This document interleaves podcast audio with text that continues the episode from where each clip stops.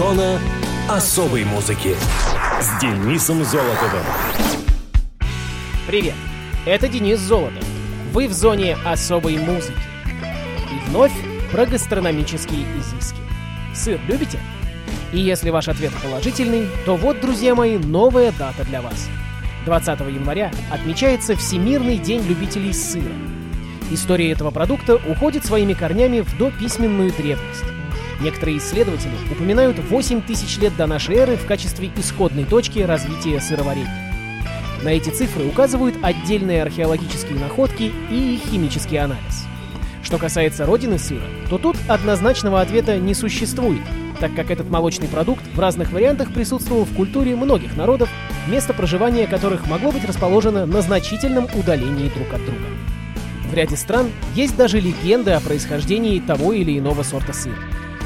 Широко известной стала легенда о появлении сыра с плесенью, гласящая, что некогда пастух, забыв в своей пещере сыр и вернувшись туда спустя какое-то время, обнаружил его покрытым плесенью. Попробовал, понравилось.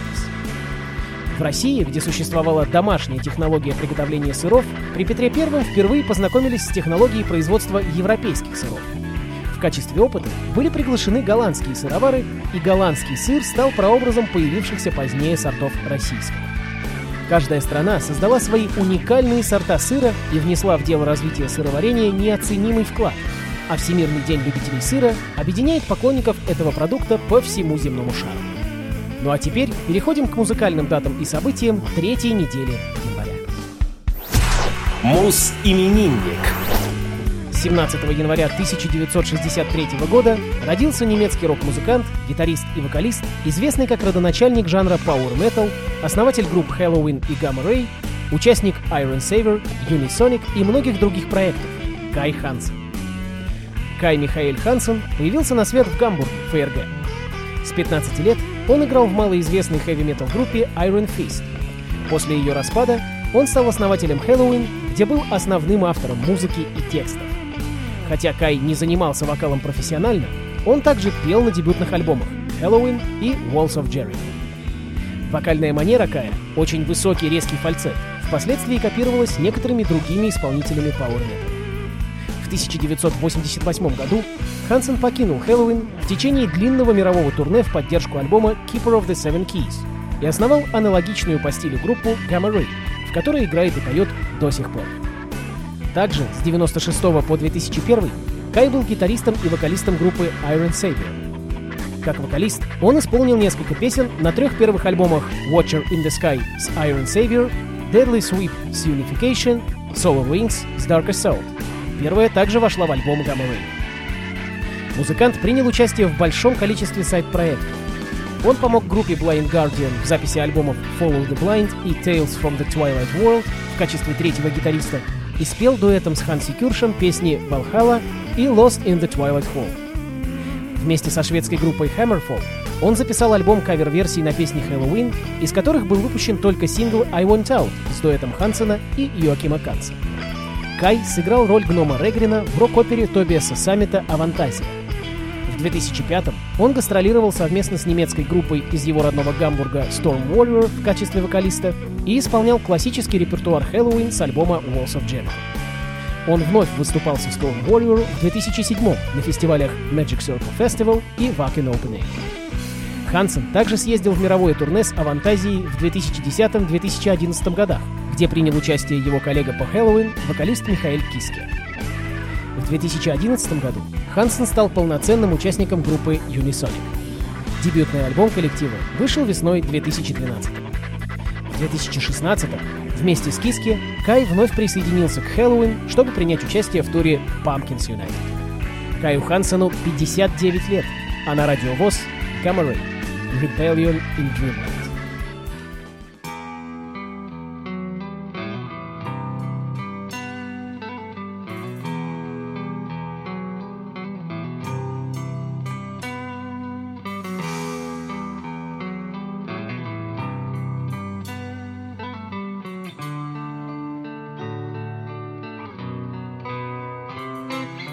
Voices are calling from somewhere below. Melting on the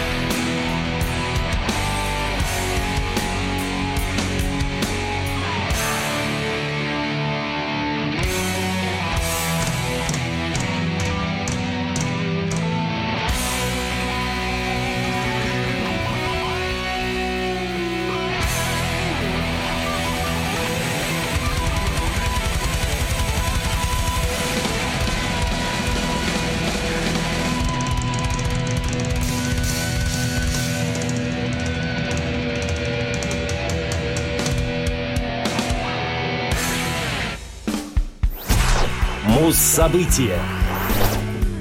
18 января 1988 года ACDC выпустили альбом Blow Up Your Video. Blow Up Your Video — «Взорви свой видео» — 11-й австралийский и 10-й международный студийный альбом хард-рок группы. 18 числа релиз состоялся в Австралии, а 1 февраля — в США. Альбом был записан на студии Мироваль во Франции в августе-сентябре 87 -го. В 2003 он был переиздан как часть серии ACDC Remasters. Диск был спродюсирован Гарри Вандой и Джорджем Янгом, которые работали над ранними альбомами группы до 1978 года. Также Blow Up Your Video является последним, в записи которого участвовал барабанщик Саймон Райт. В 1989 году он уйдет из группы и будет заменен Крисом Слейдом. И последним, в котором Брайан Джонсон значится как автор песен. В последующих релизах все треки будут написаны Ангусом и Малькольмом Янгом. Название альбома было взято по строчке из песни «That's the way I wanna rock and roll». Blow Up Your Video является наиболее коммерчески успешным студийным альбомом группы со времен For Those About to Rock We Salute You.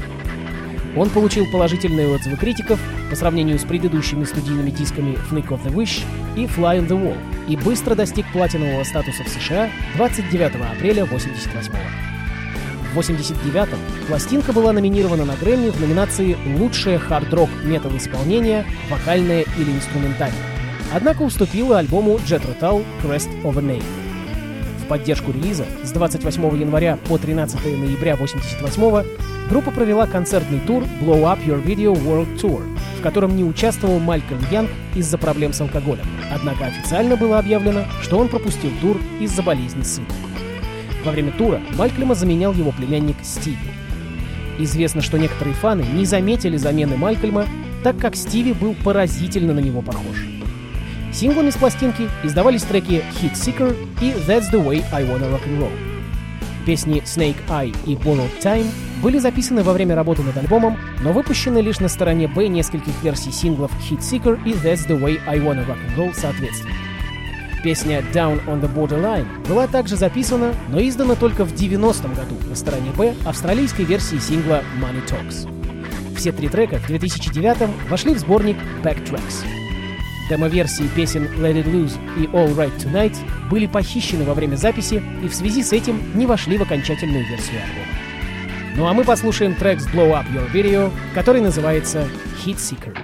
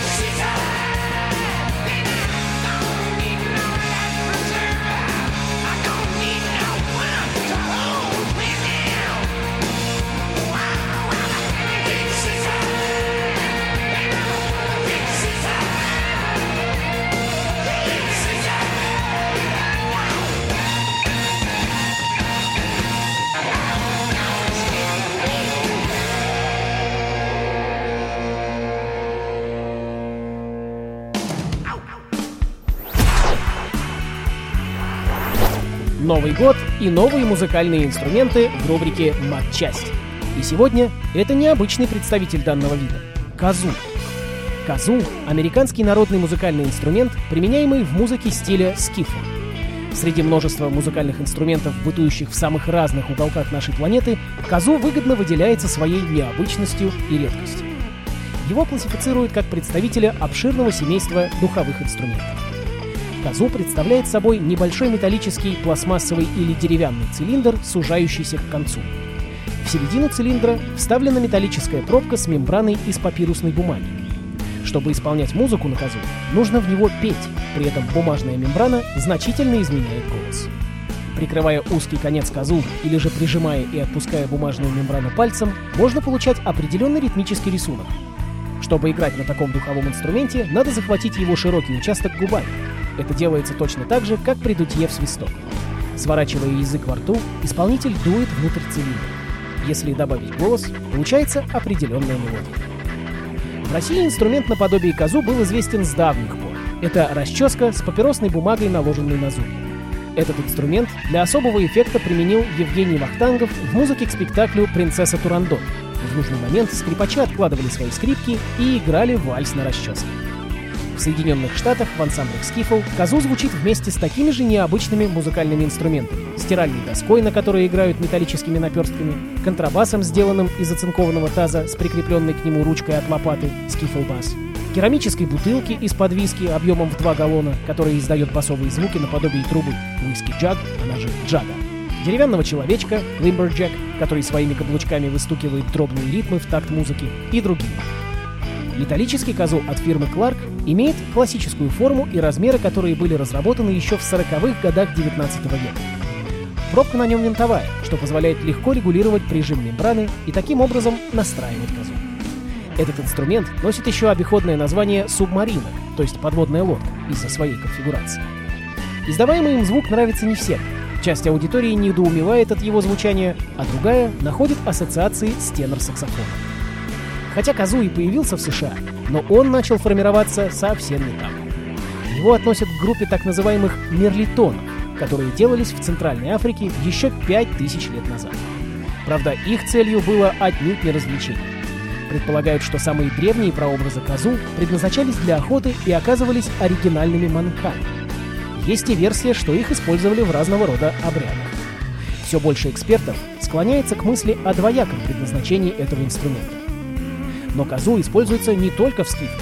Его применяли The Beatles, Фрэнк Заппа включал его всякий раз, когда хотел добавить комедийный оттенок в свои песни. Ну а Джимми Хендрикс в своей песне Crosstown Traffic пытался подчеркнуть им звук громкоговорителя. Вот ее-то мы и послушаем в зоне особой музыки Crosstown Traffic.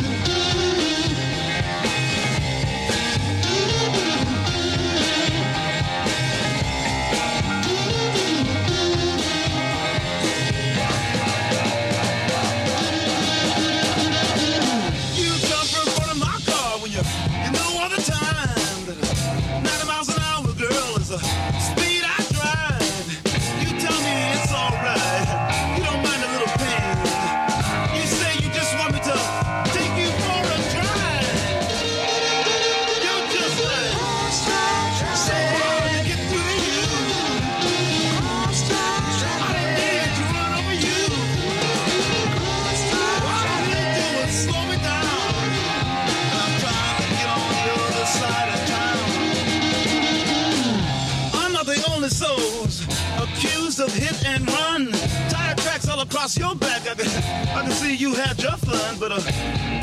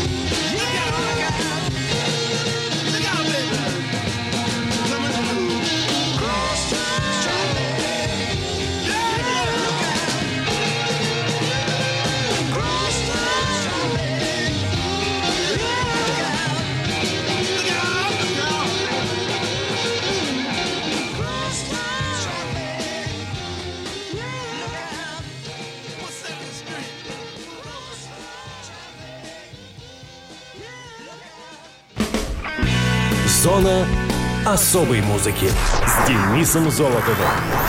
Хочешь услышать о своем любимом исполнителе? Записывай адрес. Зона, дефис музона, собака, яндекс.ру. А на сегодня все.